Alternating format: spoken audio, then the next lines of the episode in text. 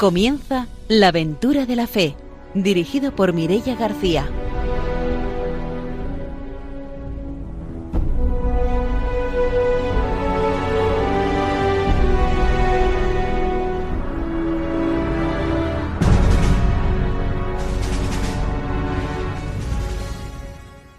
Muy buenas noches, estamos en Radio María, bienvenidos a un nuevo programa de la aventura de la fe. Está con nosotros, como siempre, el padre don Arturo García. Buenas noches. Muy buenas noches a todos radiantes en este verano tan caluroso que estamos teniendo. También está con nosotros Ramiro Faulí, bienvenido, buenas noches. Buenas noches y hoy les vamos a mandar un saludo muy cordial a toda la gente de Benaguacil, aunque otras veces también se lo hemos mandado, porque hay mucha gente que estudia, eh, que escucha Radio María y sobre todo hay mucha gente que estudia la, que escucha la aventura de la fe. Hoy como tienen aquí al sacerdote que les está asistiendo, pues esperamos que estén oyéndolo eh, toda la feligresía de Benaguacil. Pues mandamos esos saludos hasta Benaguacil y vamos a mandar saludos también hoy hasta Gijón, hasta Alicante, especialmente para Susana Martín Andreu, que nos escribió un correo electrónico a nuestra dirección de la aventura de la fe, arroba para contarnos que le gustó mucho nuestro último programa, que si recuerdan fue el que entrevistamos a la familia misionera. Ella se quedó con ganas de saber más cosas y nos ha pedido que la pongamos en contacto con ellos, ya lo hemos hecho, así que le mandamos esos saludos a Susana hasta Gijona. Y saludamos ya también a nuestro invitado de hoy, que es el padre Tiago, que, como ha dicho antes Ramiro, está en Benaguacil. Buenas noches, bienvenido. Muy buenas noches a todos. Encantado en poder participar en el programa de hoy. Será como siempre después de la formación y de las noticias cuando conozcamos el testimonio del padre Tiago, porque está actualmente en Benaguacil, pero es de Río de Janeiro. Así que después, como siempre, tendremos la oportunidad de conocer ese testimonio. Saludamos también a nuestros técnicos, a Ramón y a Ángelo, y ahora sí que empezamos ya nuestro programa con la formación misionera.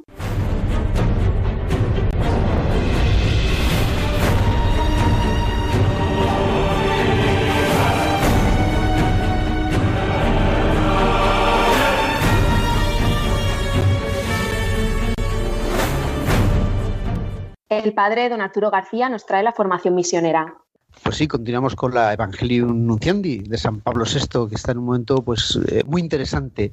Después de ver los ministerios de cada uno, de los jóvenes, de los mayores, de las familias, de los laicos, de los, pues vamos a ver los ministerios diversificados.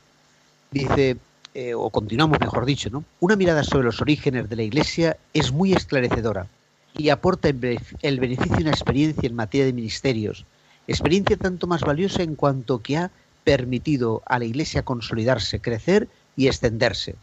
No obstante, esta atención a las fuentes debe ser completada con otra, la atención a las necesidades actuales de la humanidad y de la Iglesia. Beber en estas fuentes siempre inspiradoras, no sacrificar nada de estos valores y saber adaptarse a las exigencias y las necesidades actuales. Tales son los ejes que permiten buscar con sabiduría y poner en claro los ministerios que necesita la Iglesia y que muchos de sus miembros querrán abrazar para la mayor vitalidad de la comunidad eclesial. Estos ministerios adquirirán un verdadero valor pastoral y serán constructivos en la medida en que se realicen con respeto, con respeto absoluto de la unidad, beneficiándose de la orientación de los pastores, que son precisamente los responsables y artífices de la unidad de la Iglesia. Yo no dice más de estos ministerios. Tales ministerios, nuevos en apariencia, pero muy vinculados a experiencias vividas por la Iglesia a lo largo de su existencia, catequistas, animadores de la oración y del canto, cristianos consagrados al servicio de la palabra de Dios, o a la asistencia de los hermanos necesitados, eh, jefes de pequeñas comunidades, responsables de movimientos apostólicos u otros responsables, son preciosos para la implantación, la vida y el crecimiento de la Iglesia y para su capacidad de irradiarse en torno a ella y hacia los que están lejos. Nos demos, el Papa dice, demos asimismo nuestra estima particular a todos los seglares que aceptan consagrar una parte de su tiempo, de sus energías y a veces de su vida entera al servicio de las misiones. La verdad es que todo esto que aquí está diciendo, ¿no? En la teoría lo hemos vivido ya. Eh, Evangelio de unos años 60 y ahora ya por el programa han pasado muchas personas que han vivido estos ministerios, ¿no? Y que lo están viviendo. Y termina. Para los agentes de la evangelización se hace necesaria una seria preparación, tanto más para quienes se consagran al ministerio de la palabra, animados por la convicción cada vez mayor de la grandeza y riqueza de la palabra de Dios. Quienes tienen la misión de transmitirla deben prestar gran atención a la dignidad, a la precisión y a la adaptación del lenguaje. Todo el mundo sabe que el, el arte de hablar reviste hoy día una grandísima importancia. ¿Cómo podrían descuidarla los predicadores y los catequistas? Deseamos vivamente que en la iglesia particular, que cada iglesia particular, los obispos vigilen por la adecuada formación de todos los ministros de la palabra. Esta, preparación, llevada a cabo con seriedad, aumentará en ellos la seguridad indispensable y también el entusiasmo para anunciar hoy día a Cristo. Bueno, pues está la formación de hoy y como digo, la verdad es que nosotros hemos visto mm, pues, muchas personas que son que han aquí, que son catequistas, eh, que son familias en misión, que son laicos, que están consagrados, que están y muchos nos han contado eso, cómo se han dedicado a formar a los laicos eh, en la palabra de Dios, por ejemplo, es decir, para que ellos mismos sean evangelizadores de otros muchos. Si Ramiro, por ejemplo, pues ha tenido también esta experiencia, ¿verdad? Sí, es un ministerio también muy importante, sobre todo porque en comunidades donde la Iglesia todavía no está tampoco muy estructurada muy implantada, la labor de los catequistas en el anuncio de la palabra es, digamos, una labor muy, muy misionera. Y hay que recordar que también el laicado es muy importante en su formación, sobre todo en el anuncio de la palabra, porque está muy metido en medio del mundo y hay que aprovechar, como dice San Pablo, a tiempo y a destiempo, ¿no? Tú tienes muchas oportunidades de ese anuncio a gente que nunca se acerca, digamos, a los recintos de, del templo, ¿no? Entonces, la labor del laico tiene que ir muy encaminada a mm, más allá de, de anunciar el Evangelio, más allá de lo que son, digamos, el, edificio o, la, estructura propiamente materiales, porque tenemos esa gran oportunidad en el mundo del trabajo, en las asociaciones, en, en, la vida cultural, ¿no? Entonces, el estar formado te permite a que ese, digamos, estar preparado para que el espíritu pueda actuar en medio, en medio del mundo. Yo creo que el ministerio de la palabra es muy importante y, es un ministerio que todos los laicos deberíamos de, prepararnos, aunque no nos dediquemos a la catequesis. A veces pensamos que solamente tenemos que formarnos aquellos que estamos o en la catequesis, o en la comunión, la confirmación, o en los grupos, digamos, que, dan formación dentro de la iglesia. No, también debemos de prepararnos, como hemos dicho la palabra, para anunciar más allá de la gente que no conoce, la gente que a lo mejor no se ha acercado ¿no? Y, tiene, que, tiene que conocer.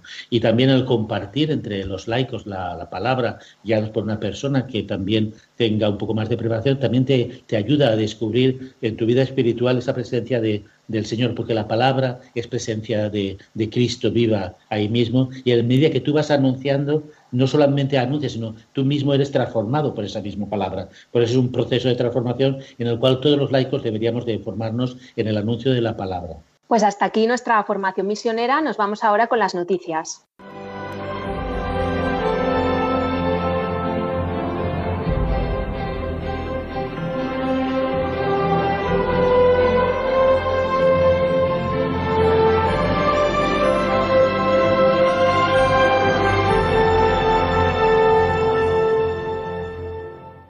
Ramiro Fauli nos trae las noticias misioneras.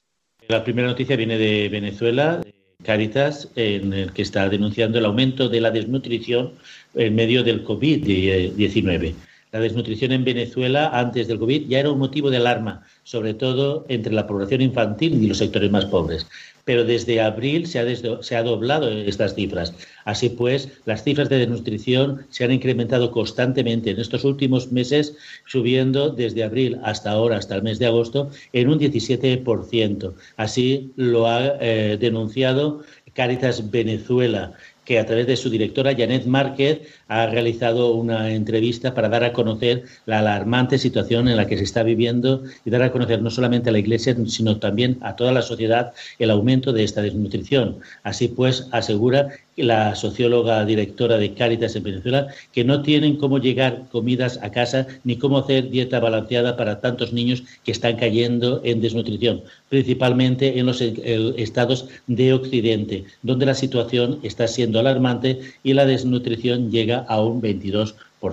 de la infancia.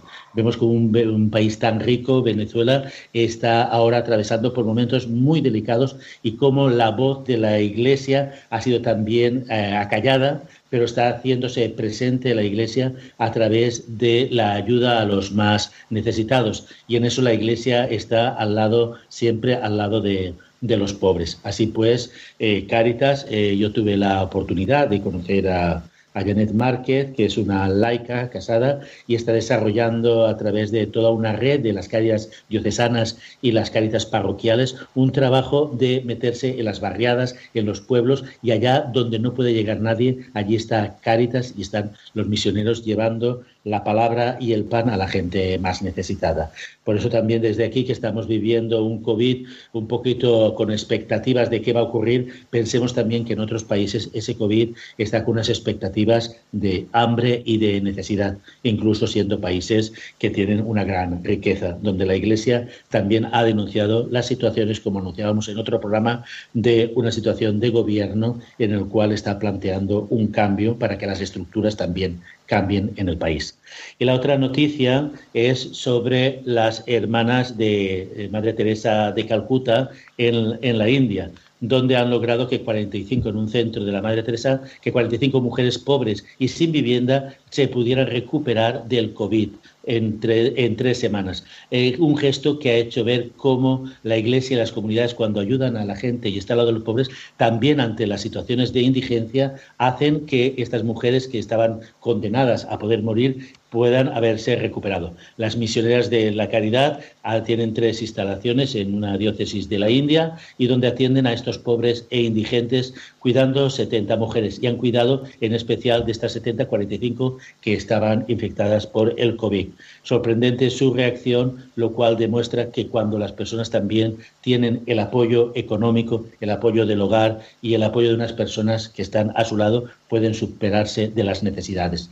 Desde aquí, pues también a, seguir el ejemplo de estas hermanas misioneras de la caridad, para que también nosotros estemos pendientes de aquellas personas que a nuestro alrededor, pues a lo mejor no tienen quien les apoye, quien les ayude, quien les pueda llevar el alimento y quien se preocupe a lo mejor de hacer una llamada a los médicos, es decir, que necesitan ese calor y ese apoyo para poder superar de las situaciones de necesidad justamente podemos recordar a don Vicente Amargós, ¿no? que, que está misionero pues ahí en, Venezuela y acabando de venir y ha muerto. Entonces, bueno, pues ha entregado su vida a los noventa y tantos años, ¿verdad?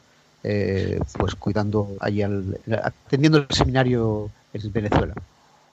Sí, una, don Vicente que lo conocimos nosotros y yo, yo sé por testimonios de, del, clero de allí, que todavía mantengo relación, el trabajo ingente no solamente que hacía en el seminario, sino que él también, así como nos contó, también se desplazaba a algunas comunidades donde lo podían llevar ¿eh? y él, digamos, era un aliciente para comunidades pobres que no llegaba a la atención sacerdotal porque los párrocos tienen extensiones muy grandes para poder atender muchas capillas y él colaboraba en, en ese trabajo. Estamos hablando de un sacerdote de más de 80 años que sirvió los últimos años de, su vida, cuando normalmente se piensan en estar tranquilamente eh, en casa, pues sirvió a la misión.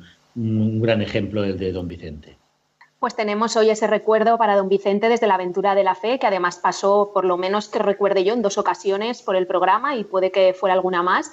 Y si alguno quiere conocer más su testimonio, pues sabe que puede acceder a los podcasts y que puede conocer ese testimonio que, nos dejó en las entrevistas que le hicimos aquí en la, en la aventura de la fe. Y ahora sí, después de las noticias, después de este recordatorio, damos paso a la entrevista misionera de hoy.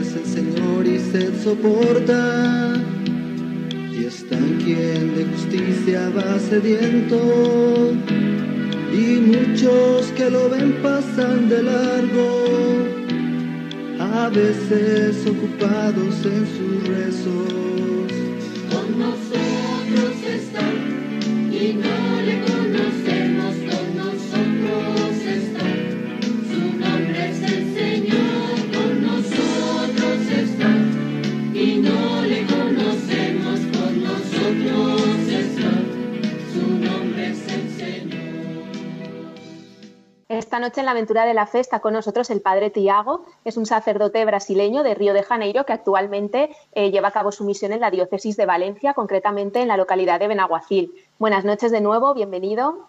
Buenas noches, muchas gracias. Encantado de poder participar hoy en el programa.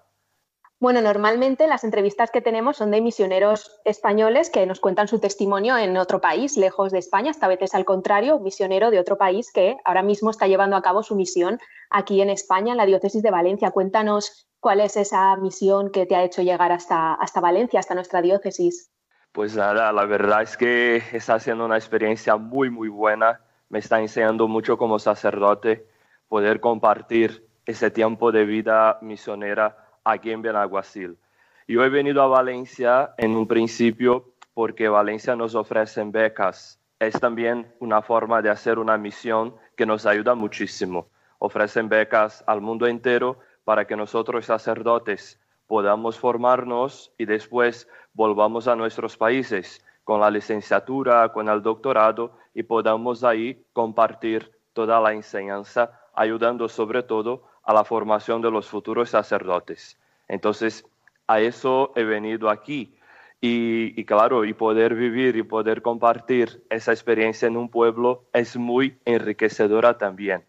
Lo que me llamó la atención en Benaguacil es que desde el primer día en que he llegado, el pueblo ha mostrado una acogida fantástica. O sea, ha tenido un cariño que de verdad, aquello me encantó. Me han acogido, vamos, como un hijo. Y, yo me sentí muy a gusto y estoy muy a gusto en Benaguacil. Una acogida fantástica. Y me ha enseñado mucho con su fe, con su dedicación a la iglesia, con su dedicación a la comunidad cristiana. En Benaguacil, pues la gente se entrega mucho por la parroquia. Tenemos un servicio de cáritas parroquial también muy actuante, muy participativo. Y la verdad es que ver esas demostraciones de fe también me están enriqueciendo mucho. Yo quería preguntarle al padre Tiago sobre, digamos, esta experiencia, porque aparte de que hacéis un estudio, ¿no? Me parece muy interesante eh, lo que es, digamos, la universalidad de la Iglesia, ¿no? El poder compartir de unas comunidades con otras, ¿no? ¿Cuál es la, digamos, la experiencia que tienes de, de tu comunidad de origen ¿eh? a esta comunidad donde, donde has ido? ¿Qué es, que ¿Cuáles son aquellos aspectos que, digamos, ves que, que chocan más de unas comunidades a otras, ¿no?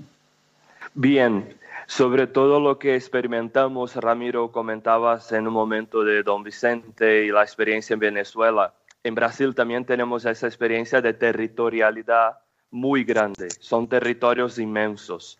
Entonces, claro, la participación de un sacerdote en la vida de la comunidad a veces es muy pequeña, como puedo decir, porque tenemos que estar migrando de un pueblo a otro para atender la mejor, la mayor cantidad posible de fieles. Entonces, poder estar en Benaguacil, hago esa comparación, ese contraste. Poder estar en Benaguacil me ayudó muchísimo en eso. Poder estar en un pueblo y participar un poco más de la vida de la gente, del día a día de la gente, sea a ir al supermercado, sea a ir a comprar el pan, o a tomar un café en el bar, pues eso, esa experiencia de una mayor participación en la vida de la gente de esa manera más concreta, yo veo como una experiencia para mí muy nueva. Queriendo no, la parroquia en que estaba antes, la, la segunda estaba un poco más tranquila, pero la primera teníamos 17 pueblos y éramos dos sacerdotes. Entonces, claro, a veces nos encontrábamos los dos sacerdotes por la noche solo para cenar porque vivíamos en la misma casa, pero durante el día uno salía a las 7 de la mañana hacia un lado, el otro hacia el otro, y íbamos a pasar el día en una comunidad, por ejemplo, a ayudar, a confesar, a visitar a los enfermos y hacer esa experiencia. En tu caso concreto, eh, porque claro, nosotros nos hablan de Brasil y eso es un mundo, ¿no? Porque claro, por un lado las grandes ciudades, eh, nos suena a favelas, ¿no? Por otro lado, un mundo campesino donde hay infinidad de, pueblos, después oímos hablar de la selva amazónica, después hay otras zonas eh, de al sur que son ciudades tipo europeo. Hablar de la iglesia brasileña es como hablar de, la iglesia europea o la iglesia de Asia, ¿no? Eh, Con una variedad, ¿no? Como es en el caso concreto de la diócesis de donde tú vienes. Efectivamente, es, es una realidad así, muy diversificada. La misma ciudad de Río reúne zonas que son muy pobres y donde predominan las favelas y zonas un poco más ricas, zonas que ya tienen condiciones mejores y una zona más alejada de la ciudad que es una zona más campesina. Y de hecho, el contraste de una parroquia más urbana, podamos, podemos decir, más en el centro de la ciudad, para una parroquia campesina se nota mucho. La diócesis tendrá una extensión de unos casi 200 kilómetros y claro, estas parroquias más alejadas cuentan así, con pocos sacerdotes y muchos pueblos para ser atendidos. Pero los que están en parroquia urbana tampoco tienen mucha facilidad, porque a veces es un barrio que reúne a mucha gente y tiene un solo sacerdote para atender a todos los enfermos, a toda la gente necesitada y tal. Ahí es muy interesante sobre la formación de hoy, in- incluso engancho, poder contar con la participación de los ministerios laicos, que la verdad son los que nos ayudan muchísimo, ayudan a la parroquia, porque si no, no conseguiríamos llegar a todos. Entonces, la organización de los ministerios, por ejemplo, en esas favelas, en distintas comunidades, es lo que hace la iglesia presente en la vida de esas personas más necesitadas. Y es, es un desafío, es un desafío, porque a veces está un cura para atender eso, 60 mil personas, 70 mil personas, y muchas de ellas en situaciones así, situaciones de mucha necesidad porque están en favela, no tiene a veces asistencia médica. Entonces todo eso, la parroquia ayuda muchísimo. La verdad es que sí. Los misioneros desde el primer momento que han venido han puesto una estructura en que el gobierno no ha conseguido poner y la verdad es que salva muchísima gente por esa estructura que ha montado la iglesia. Aquí en Villaaguacil siempre que tengo oportunidad yo lo comento. Por ejemplo, ahora en julio celebramos a San Ignacio de Loyola y les contaba como que en Río de Janeiro, de modo concreto, los primeros misioneros son jesuitas. Hasta hoy se nota porque los primeros colegios, los primeros hospitales, las primeras cáritas parroquiales, todas las organizaron los misioneros jesuitas. Hasta el sistema de regadío de esa área del campo, que incluso hay un barrio que se llama Jesuitas en homenaje a ellos, pues ha sido estructurada por ellos. Se mantiene hasta hoy ese funcionamiento de regadío montado por los jesuitas. Entonces tenemos la presencia de la iglesia, pues la tenemos muy ahí, muy marcada por misioneros que, que han entregado su vida. Qué bueno. Y ahora que estamos hablando de eso de la, de la palabra de Dios, ¿no? ¿Cómo llevan ahí lo de la formación de la palabra de Dios para los laicos o para, pues claro, un párroco para 70.000 habitantes, ¿verdad? Sí, sí, don Arturo, es un desafío, es un desafío.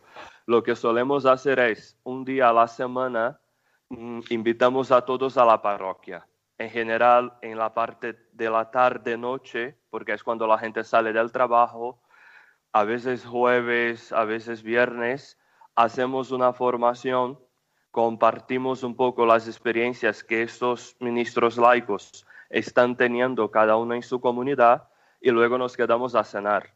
Hacemos una cena compartida donde se puede eso, extender un poco más ese, ese convivio, ¿no? Pues insistimos sobre todo en eso, en esa formación semanal, porque de hecho en muchas comunidades donde no pode- podemos ir nosotros en los domingos, son ellos, los ministros laicos, que hacen incluso la celebración de la palabra, pues hacen la predicación en este domingo y eso, y comparten la comunión, ¿no? Y dan la comunión también a los, a los cristianos de esas comunidades que no, no podemos llegar nosotros. Entonces intentamos siempre hacer más o menos así. Yo tengo entendido, ¿no? Porque en, Brasil, bueno, también es muy variado, ¿no? El sistema, pero el tema de la religiosidad popular, ¿no? No sé, que en una época era muy potente todo lo que era la evangelización a través de la religiosidad popular, pero ahora ya en estos tiempos más modernos, no sé si choca esto con todo lo de Internet, las nuevas tecnologías, ¿Cómo está ahora el proceso de evangelización en las zonas, digamos, más, más apartadas? ¿Todavía sigue siendo la religiosidad popular lo que une más a la Iglesia o están ahora los medios de comunicación, las redes sociales, influyendo más para poder evangelizar?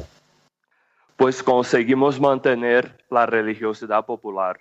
También, por supuesto, utilizamos los medios de comunicación, eso sí, hace muchísimo bien, por ejemplo, a mucha gente que no consigue participar de la misa, pues que pueda asistirla por la televisión, pues eso sí, eso también se aprovecha mucho estos medios de comunicación. Pero la religiosidad popular aún es muy fuerte, aún es muy fuerte. El brasileño, decimos, es una persona de fe. Siempre eso nos salta de fe. A veces no siempre fe cristiana, pero tratamos de evangelizar para eso. No tenemos, la cultura brasileña es ha sido formada por muchas experiencias, la experiencia indígena, la experiencia portuguesa, europea, la experiencia africana, y todo eso se ha unido. Pero un factor común es justamente esa dimensión religiosa. La espiritualidad, la religiosidad es muy presente en nuestra vida. Entonces, eso facilita, por un lado facilita porque la gente es sensible a, eso, a los actos religiosos, a la piedad popular, pues la gente es muy sensible y muy participativa. Prueba de eso es que el 70%, por ejemplo, de la población brasileña aún se pronuncia, se confiesa, eso es, eso es. Y aún el 30% que no es católico es cristiano de alguna otra denominación o alguna secta también, pero siempre tiene alguna religión. Eh, has nombrado que puede, algunos pertenecen a sectas. Hubo un momento en que las sectas eran muy fuertes en Brasil. No sé si ahora ya está más apacible, porque incluso hubo un momento, un momento de un movimiento sectario muy fuerte que incluso en algunas sectas tuvo que intervenir hasta el gobierno. ¿no? Actualmente, ¿cómo está la situación? Efectivamente, hubo un, momento que eso se, se subió mucho. De momento la cosa va mejor, va mejor porque hay hay una manifestación cristiana en unidad. La misma conferencia episcopal de Brasil con otras denominaciones se han pronunciado, han buscado dar también formación a la gente y eso también la verdad es que está ayudando, está ayudando a que la cosa se calme un poco más. La experiencia de las sectas ha surgido mucho también por zonas que a veces estaban un poco abandonadas. Entonces, claro, tienes ahí un pueblo, por ejemplo, que si nos descuidamos, el cura va una vez cada tres meses y gente sedienta de la palabra de Dios, entonces infelizmente de cuando en cuando puede surgir uno que coge la Biblia y dice, mira, me hago aquí una iglesia y empiezo a predicar lo que a mí me parece. Y ese es el problema, porque a unos les parecía unas cosas muy raras y claro, y ahí incluso como, como dijiste muy bien, el gobierno ha tenido que intervenir porque vamos, eran ideas muy, ¿no? muy, muy fuera de sitio. Entonces, con esa presencia más de la iglesia a través de los laicos, a través también de los diáconos permanentes, esa visión más misionera, el último documento de la Asamblea General de la Conferencia Episcopal de Brasil habló de la parroquia como una red de comunidades. Entonces, esa mentalidad de que somos, como es un cuerpo de muchos miembros, una, red de muchas comunidades unidas, pues eso ha valorado mucho también esas comunidades que estaban más lejanas y que a lo mejor por un descuido u otro podían estar un poco más desatendidas. Con eso, la gente tiene a la Iglesia Católica como la primera. Entonces, por eso, cuando llega la fe católica, pues aquí estamos, aquí vamos nosotros. ¿No? Entonces, por eso la cosa también está ayudando a mejorar, está bajando un poco más. La Iglesia Católica en, Brasil, de un 70%, estamos hablando de un gran país con mucha gente católica, ¿no? Y parece que, bueno, en unos años ha tenido, digamos, dentro de lo que es la Iglesia Universal, algunos aspectos importantes por el episcopado brasileño, ¿no? Que se ha posicionado, eh, consiguiendo incluso a veces las amenazas de de algunos sectores. Pero yo también quería un poco resaltar si el papel de Aparecida y con el actual Papa, que eh, pues todos sabemos que en Aparecida tuvo un papel importante, ¿eso eh, crees que ha dado, digamos, un aporte de la Iglesia brasileña a toda la Iglesia universal como un aspecto, digamos, más de, una visión muy comunitaria, ¿no? Me da la sensación, ¿no? Que ha hecho que veamos toda la Iglesia de, una manera, digamos, eh, muy comunitaria, de comunidades, de red de comunidades, como has dicho antes, la parroquia. ¿Viene de ahí o no sé? Esa es la sensación que tengo. No sé, vosotros que sois de allí, ¿cómo lo percibís? Sí, sí, sí, efectivamente, esa, esa, esa experiencia ¿no? de, de, de, iglesia como comunidad, pues eso ha sido siempre muy marcado en Brasil, eso es verdad. Y lo que el Papa Francisco ahora también está hablando, ¿no? De esa, de esa experiencia así, de, de, comunión, la sinodalidad de la iglesia, ¿no? Efectivamente, sí. La sinodalidad de la iglesia, pues eso para nosotros, confieso, ha sido siempre muy presente, porque en esa realidad de territorios muy extensos, claro, o trabajamos con un grupo, con una comunidad donde todos cuentan, donde todos participan, donde, todos son escuchados, o si no, no conseguimos hacer con que la iglesia se haga presente ahí.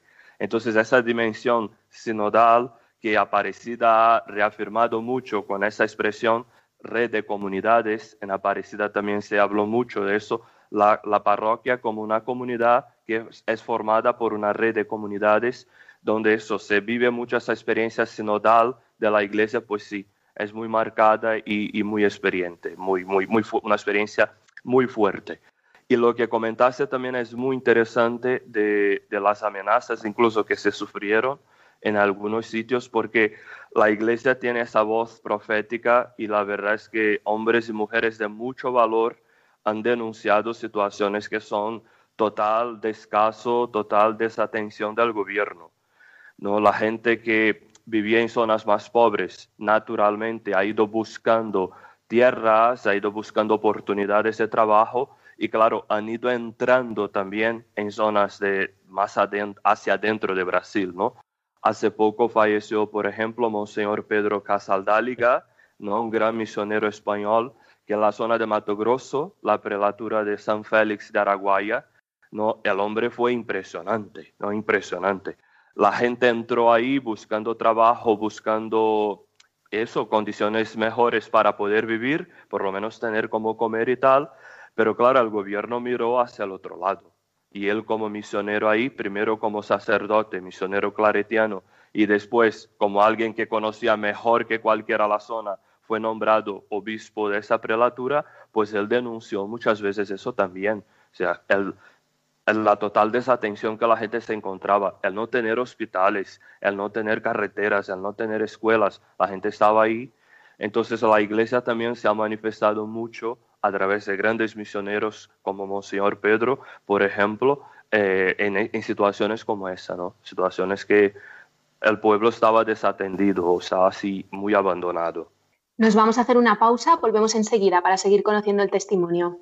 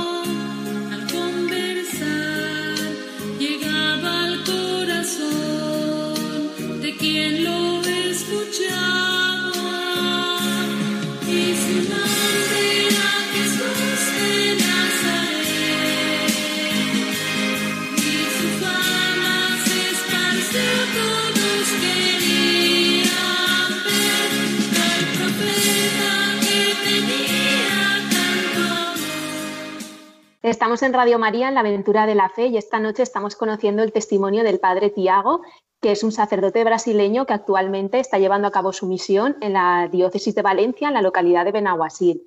A mí me gustaría preguntarle ahora sobre el tema de los jóvenes si usted ha tenido la oportunidad de, de, conocer la realidad de los jóvenes en Brasil y ahora mismo un poco en la diócesis de Valencia, concretamente en Benaguacil, si se parecen los jóvenes de Brasil y de España a la hora de vivir la fe, de la vida en la parroquia o son mundos diferentes. Pues hay cosas que son comunes y hay otras que son un poco diferentes. Yo creo que el desafío, sobre todo en España, es enganchar al joven ¿no? ese desafío de conseguir traer al joven a la iglesia, traer al joven a que participe de la comunidad cristiana, yo lo veo aquí un gran desafío.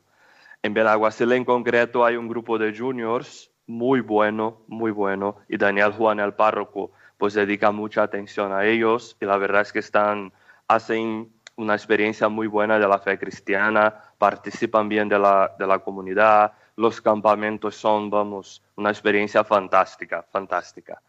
Yo lo que noto en Brasil es que tenemos más facilidad porque casi que naturalmente los jóvenes se acercan a la iglesia. Yo creo que también, no lo sé, por oportunidad o por amistad, la iglesia aún tiene un papel muy grande en la sociedad en cuestión de grupos, participación. Entonces, claro, por ejemplo, cuando dicen, vamos a un paseo, por los de la iglesia son los mejores, vamos a un campamento, ah, pues el mejor es el de la parroquia.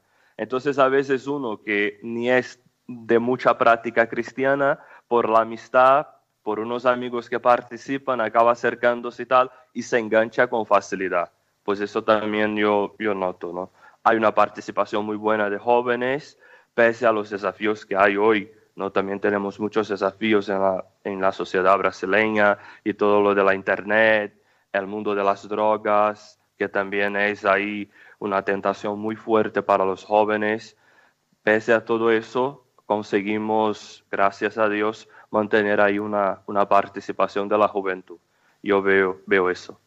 ¿Y ¿Percibes aquí en España como cierto ambiente de prejuicio a participar en actividades de la Iglesia? Porque yo cuando he participado en actividades, eh, participaba en, en, Venezuela, la gente no era ni a favor ni en contra, pero todo lo que tenía que ver con Dios, todo lo, lo veía como bien, ¿no? Lo veía como, como algo a, a, desenllenar, sino que lo veía como algo positivo, independientemente de después si se adherían o no se adherían. Y aquí a veces me da la sensación como cuando eh, hablas de algún tema que tenga que ver con la fe, pues hay primero como cierta reticencia a acercarse, ¿no? No sé. No sé cómo lo percibes tú que vienes de fuera. Sí, sí, es verdad. Eso nos llama la atención porque si es verdad, es en Brasil, aunque uno no sea cristiano practicante, pues nunca está en contra de Dios, ¿no? Y, y, tampoco estará en contra de la iglesia, porque creo que todos los brasileños en algún momento han pasado por la iglesia o han recibido de la iglesia algo, sea una asistencia para su familia, sea la educación a través de los colegios católicos, sea lo que sea, pues en algún momento han pasado por ahí y aún tiene eso, mucho respeto. ¿no? Es la institución que más respeto tiene dentro de la sociedad brasileña. Entonces la gente si ve un cura, por ejemplo, por la calle, nos saluda, nos trata con mucho respeto. A veces incluso nos da un poco, no, nos quedamos así un poco, no, porque claro, quieren que el cura pase primero, que el cura haga y tal, tal, tal, pero tiene una atención y un respeto muy grande, aunque no sea católico, como digo, cristiano ahí, pero tiene un respeto.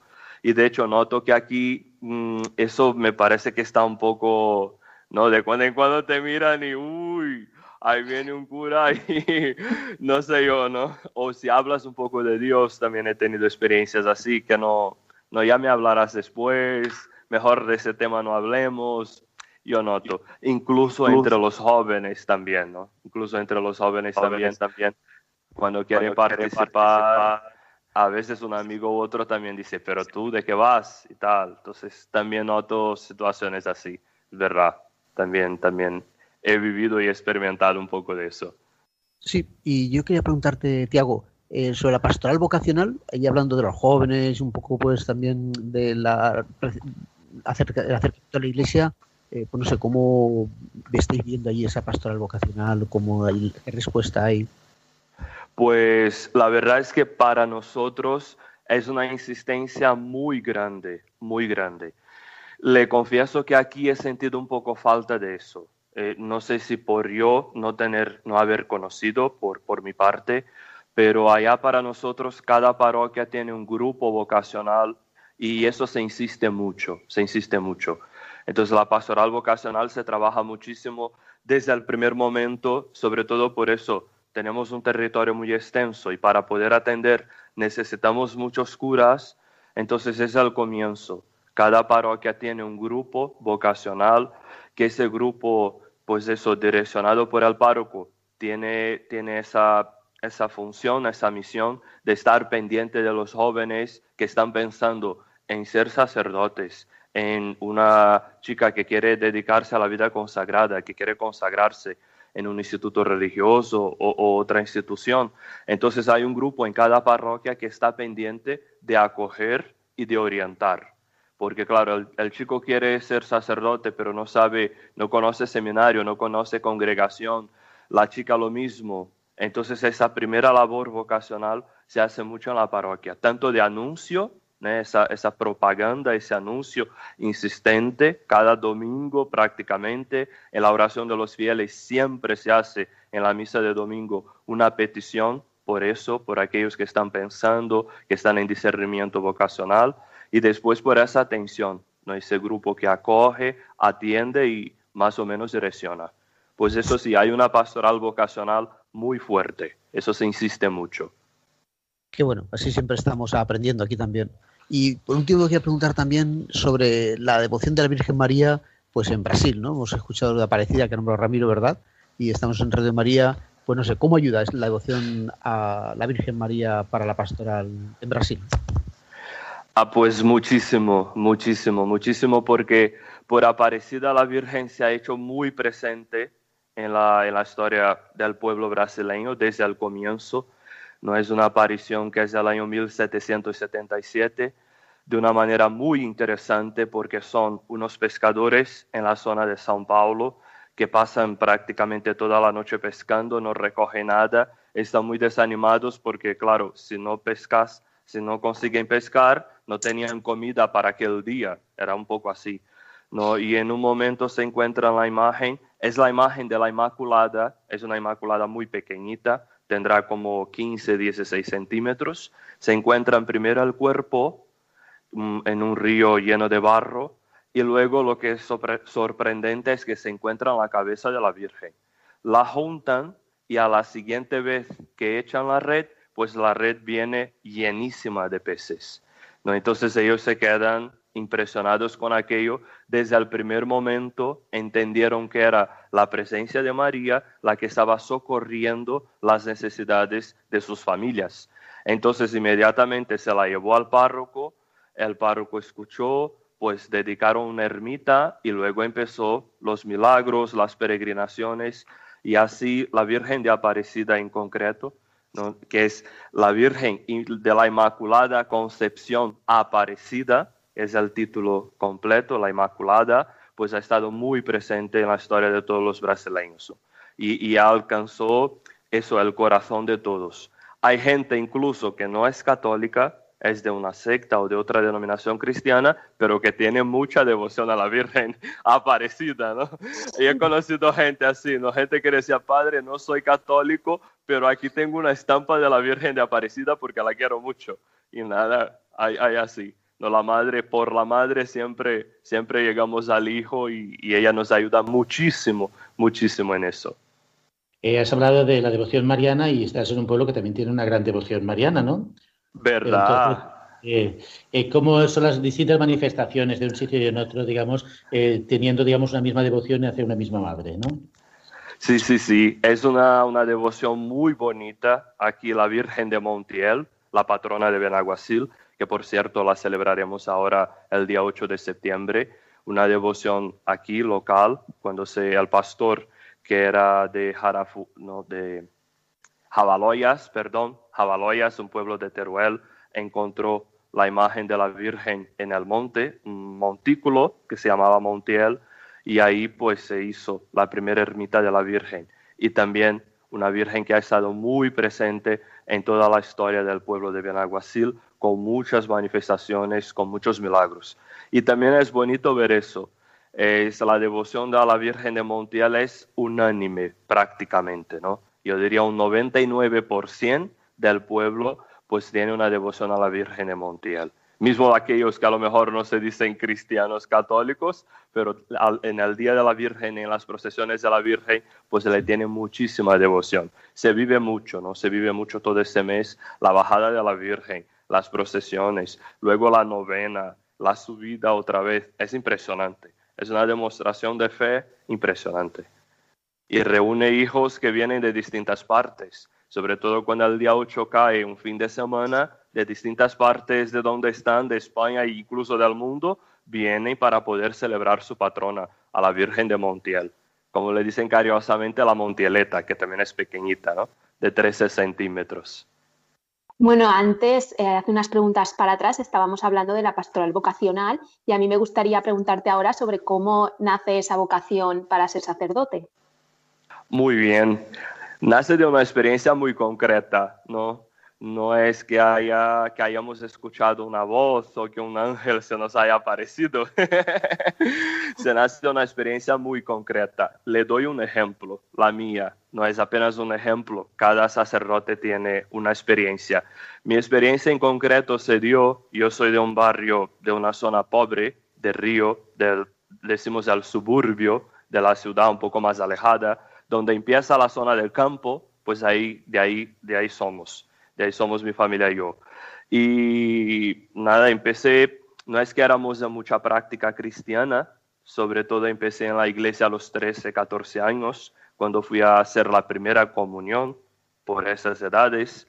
Y la verdad es que estar en este grupo con los adolescentes, jóvenes, me gustó mucho, había un ambiente muy bueno. Y luego ver al párroco. El párroco era un señor de 60 años, pero impresionante muy dedicado, tenía un vigor, tenía una fuerza y, aquello me encantó, la manera en que él vivía, la manera en que él se entregaba. Entonces yo empecé, cuando tenía vacaciones, yo empecé a venir a la parroquia todos los días y naturalmente le iba acompañando. Él decía, si quieres, vamos a ver un enfermo, si quieres, vamos al hospital, si quieres, pues hay un entierro ahora y puedes acompañarme. Entonces, estar con ese sacerdote en concreto me, vamos, me hizo descubrir la vocación. Yo he visto su entrega, su dedicación a la comunidad y todo lo que hacía y la verdad es que eso me encantó. Yo he dicho, pues yo también quiero ser sacerdote como este, como ese sacerdote es, con su entrega, con su dedicación a la comunidad. Y hizo muchísimo bien en distintos ámbitos. Incluso, por ejemplo, en una zona un poco más alejada consiguió con que el gobierno construyera un hospital sea, si no fuera este hombre, era el único que iba allá, era el único que iba allá, empezó a celebrar misa en la cancha de una escuela, que era el único sitio que tenía, cada uno traía su silla, porque tampoco tenía sillas, pero era lo único, la única autoridad, digamos así, la única persona de autoridad que iba ahí era ese sacerdote. No, cada domingo por la mañana estaba ahí y fue el que después hizo la solicitud que se pudiera hacer un hospital porque la gente lo tenía muy difícil y tal. Entonces él, pues eso, se le recuerda con mucho cariño. Y fue a través de eso, a través de un testimonio que he tenido en concreto ahí, cada día, a través de su entrega, pues eso. Ah, empezó por ahí, empezó por ahí. Eh, tú has nombrado del testimonio de tu sacerdote y yo enseguida me he trasladado a la pastoral, ¿no? Eh, a veces eh, hablamos en términos de hacer una pastoral de acompañamiento, pero no sé si eso termina un poco de cuajar, no cuajar. Todavía estamos pensando en grandes grupos, en grandes masas. No sé si a lo mejor también nos falta un poco esa cercanía y esa mm, el estar más un tiempo dedicado más a la persona en particular. No sé tú como sacerdote, dentro de, tu manera de trabajar, cómo percibes que deberíamos, ante estos retos que nos presentan en esta iglesia, que cada vez estamos más dispersos, pues propiciar un acompañamiento más personalizado. No sé, ¿cuál sería tu opinión? Sí, sí, efectivamente. En definitiva, lo que hace es ese acompañamiento personal. O sea, lo que me despertó la vocación fue poder estar con este cura y claro, he podido estar, ¿por qué? Porque Él me ha dado la oportunidad. O sea, porque Él ha dicho, si quieres, puedes venir.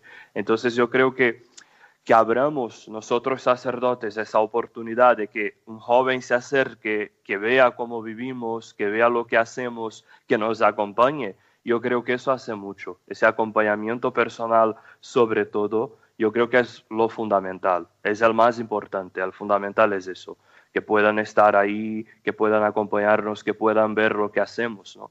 Yo me acuerdo que en vacaciones habían días que me iba a la parroquia a las 8 de la mañana rezaba la oración de la mañana con el sacerdote en la capilla, después me invitaba a desayunar, después me decía, mira, lo primero que tengo que hacer es leer el Evangelio del día y preparar la homilía de hoy, porque si no, ya no la hago. Entonces me sentaba ahí con él y tal, y de ahí vamos, me decía, tenemos tantos enfermos para visitar, luego vamos a otra comunidad. Pues eso, fue eso. Al final salió como algo natural. Un día que yo, pues eso pensando, le he dicho, quiero ser cura. Me salió natural, así, quiero ser cura. Porque claro, eso, el acompañamiento personal, el estar ahí cerca de él, me ha hecho en eso, encantarme por la vida sacerdotal. Y siempre lo tengo presente, te digo de verdad. Nuestro modelo es nuestro Señor Jesucristo, por supuesto, pero a través de un sacerdote se encuentra Cristo. Eh, al principio hablábamos de la importancia de la palabra, ahora tú hablas también de la importancia de la humilía, de preparar la humilía, no la predicación, que lo ha dicho ya el Papa, incluso el Papa ha, ha proclamado un domingo expreso de, de la palabra, ¿no? Eh, yo estoy recordando que, bueno, en, había un movimiento grande de comunidades eclesiales de base que se reunían mucho en torno a círculos bíblicos, comentarios de la palabra. Eso en la Iglesia española no lo teníamos tan tan trabajado, no sé. Entonces, ¿cuál es, crees tú que la experiencia del el estudio de la palabra, la meditación de la palabra desde tu experiencia en Brasil y el estudio de la palabra, la meditación de la palabra y puesta en práctica aquí en España? ¿Cómo lo percibes? Pues mira, es un tema que lo he vivido en persona, porque soy hijo de una comunidad eclesial de base o un círculo, círculo bíblico. Son pues eso, lo mismo. Y sobre todo lo que se trataba era, lo que se quería es hacer la iglesia, hacer la palabra de Dios más presente en la vida de las personas. Entonces, sobre todo en esas comunidades donde, por ejemplo, el cura iba a veces una vez al mes o una vez cada dos meses, pues se incentivó a la gente a través de las comunidades eclesiales de base o círculos bíblicos a que se reuniese con la palabra, a que leyesen la palabra, a que compartiesen la palabra. Entonces, eso la verdad es que nos ayudaba mucho. En la comunidad donde estaba, pues hacíamos eso. Aunque el cura empezó a venir cada domingo, cada miércoles nos reuníamos, la comunidad eclesial de base, para hacer esa experiencia.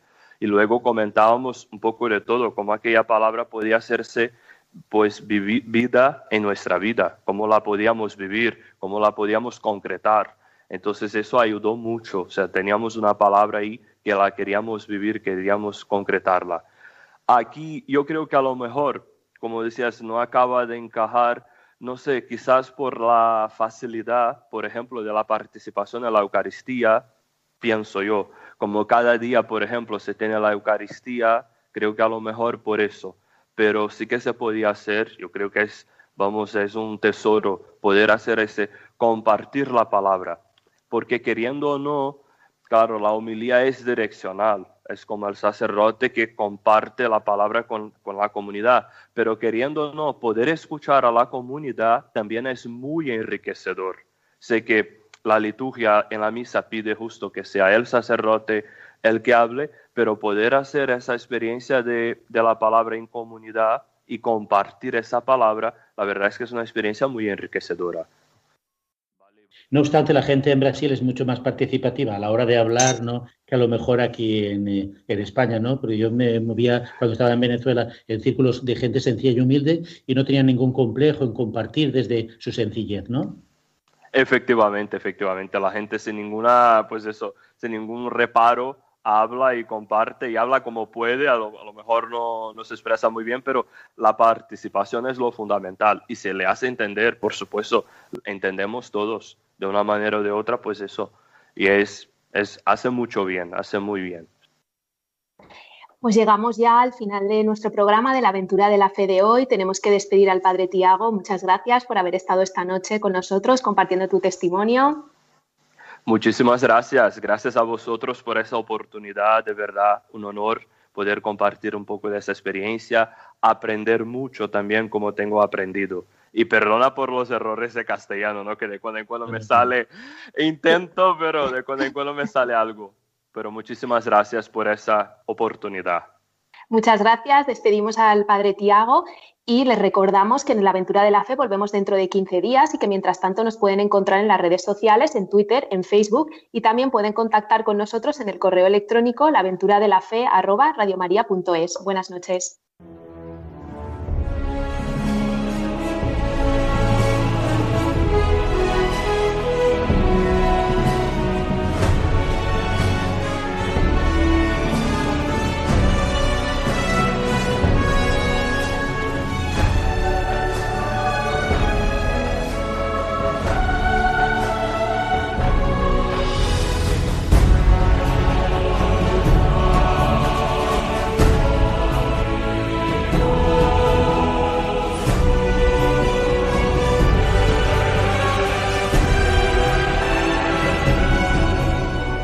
Han escuchado en Radio María La aventura de la fe, dirigido por Mirella García.